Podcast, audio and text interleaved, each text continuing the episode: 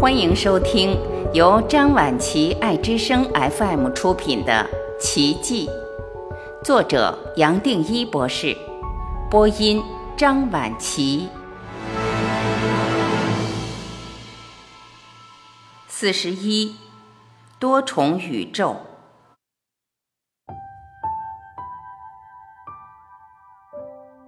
前面谈到生命的连贯性。提到眼前的石头和众生之间的横向连结，我记得在我很年轻的时候，这就已经不是理论，而是真正可以体会的。接下来，我发现还有一种纵向的连结，更是错综复杂。我意识到，全部的动物，包括人类的知觉，都集中在感官。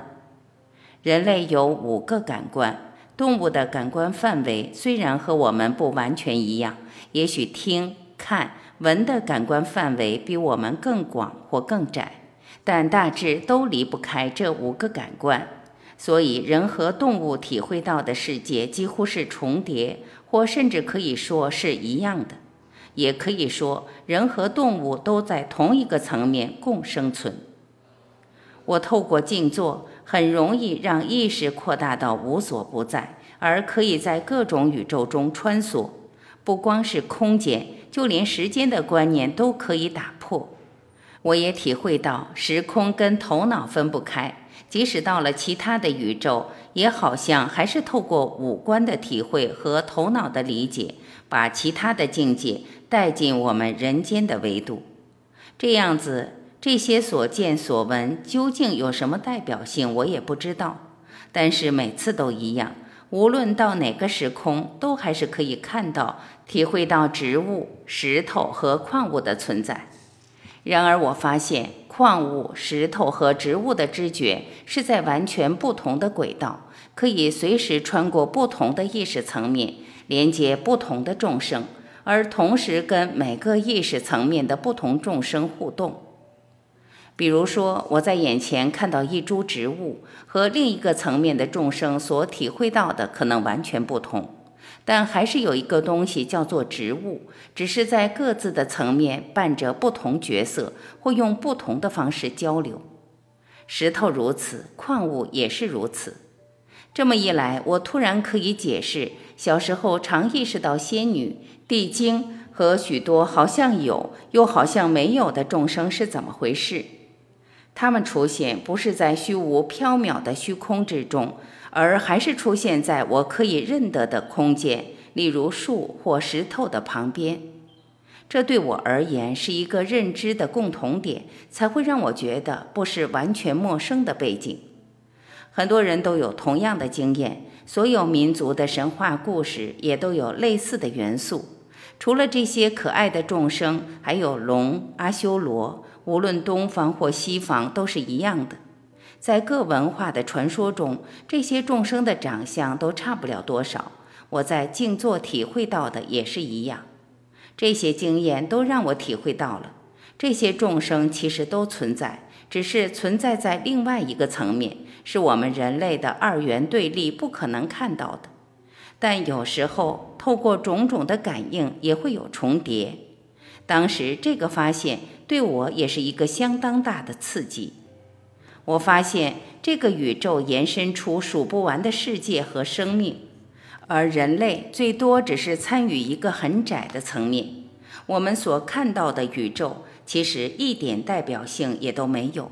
但是眼前看到的世界，过去对我竟然好像是唯一的事实，而让我完全意识不到其他的可能、其他的世界。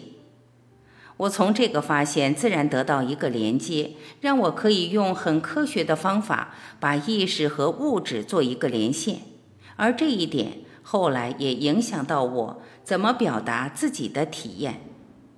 我们过去一般都认为物质是主体，是由物质才延伸出意识，也就好像把物质当作构造，而意识是从它延伸出来的功能，认为先有构造才有功能。然而，我再一次深深地体会到，事实是刚刚好颠倒，意识才是主体。意识不光延伸出所有的物质，还同时延伸出数不完的物质外的特质，是我们人透过头脑难以想象的。但是这些现象，包括物质，最多还只是在一个相对的层面。站在意识的整体这个层面，根本就不成比例，最多只能说是数不完的可能中的一个可能，而每一个可能都可以重叠，彼此没有矛盾。大概十年前，我再次受到科学人的邀请，把我们推翻纳米细菌传说的经过写成一篇专文。当时我记得跟总编辑来来回回讨论，要不要用我们的纳米颗粒照片当封面。毕竟过去两次受邀写的文章都被选为封面照片。我当时的学生马一安当然也会期待。后来因为编辑的种种考量，把纳米细菌的文章当做封面的重点报道，还是选择了另一篇文章的照片来当封面。这篇文章的标题就是“多重宇宙也有生命”。马一安当然会失望，但是这个经过也就让我注意到编辑所选的封面，也才注意到这个标题。当然，我没有细看文章的内容，只是这个词让我愣住，忍不住笑了出来。这个标题是一种文字游戏，用多重和单一做对比。和大家都知道的宇宙做一个对称和区隔。虽然这是一种比喻，但是“多重宇宙”这个词相当贴切地表达了我个人的体会。就在同一个空间，有不同的宇宙或生命在重叠，甚至光是在地球就活着数不完的众生，有着数不清的世界。我也体会到，连我们所称的时空都是头脑人为的产物。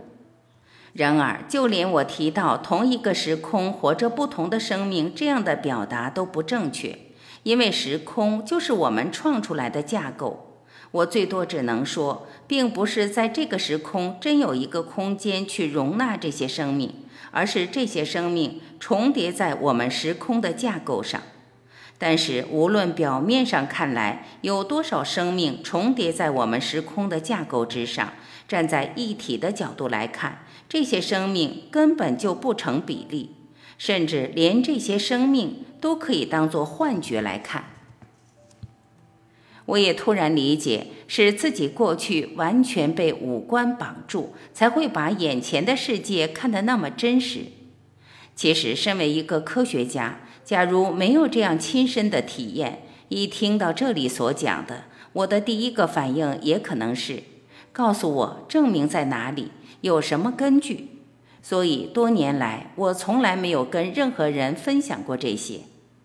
有意思的是，我们所要的证明或根据，无论是实证的根据或理论的证明，最多也只是在强化头脑自身的逻辑架构。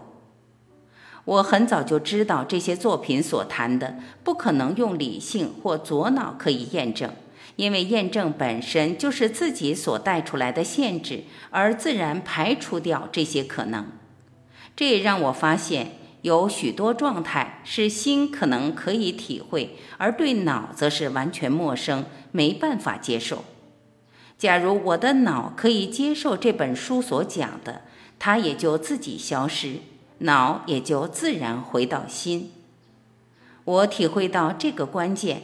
带给我相当大的信心，让我充满把握。无论这个生命带我往哪里走，头脑绝对是跟不上的。既然跟不上，我也最多把它摆到旁边，不让它来干扰我。我发现，光是这一点本身就带给我无法描述的大欢喜和平静。